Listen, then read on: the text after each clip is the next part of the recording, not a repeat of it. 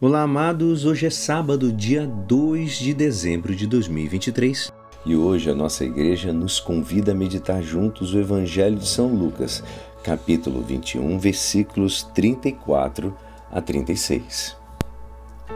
Naquele tempo disse Jesus aos seus discípulos: Tomai cuidado para que vossos corações não fiquem insensíveis por causa da gula, da embriaguez e das preocupações da vida e esse dia não caia de repente sobre vós, pois esse dia cairá como uma armadilha sobre todos os habitantes de toda a terra.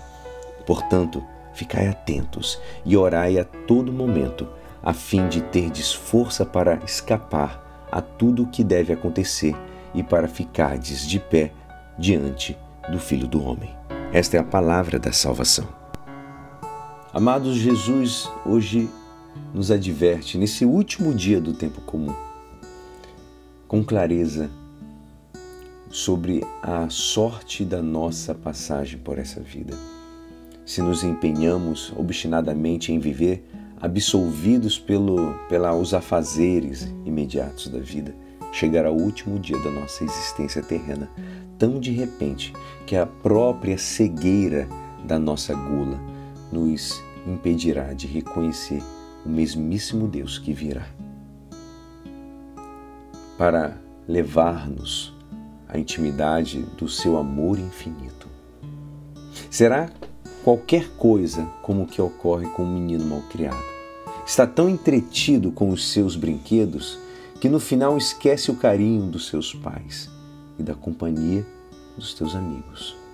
Quando se dá conta, chora desconsolado pela sua inesperada solidão. O antídoto que Jesus nos oferece é igualmente claro.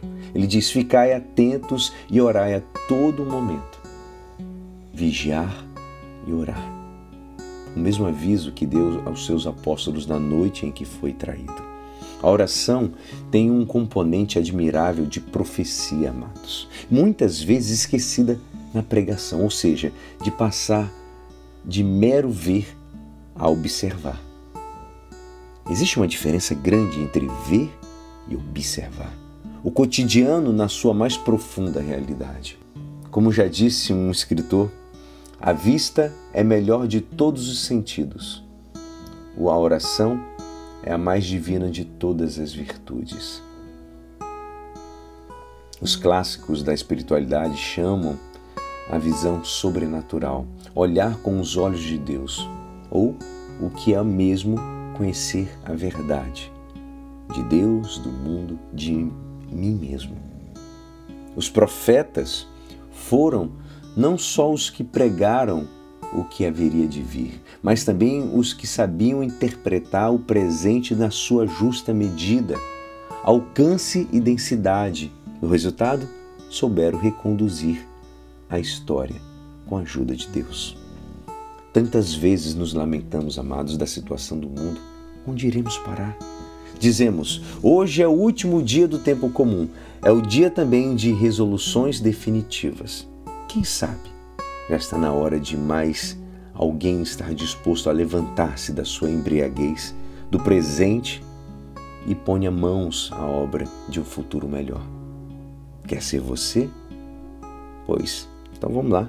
Ânimo e que Deus o abençoe. E é assim esperançoso que esta palavra poderá te ajudar no dia de hoje que me despeço. Meu nome é Alisson Castro. E até segunda. Um abençoado final de semana. Amém.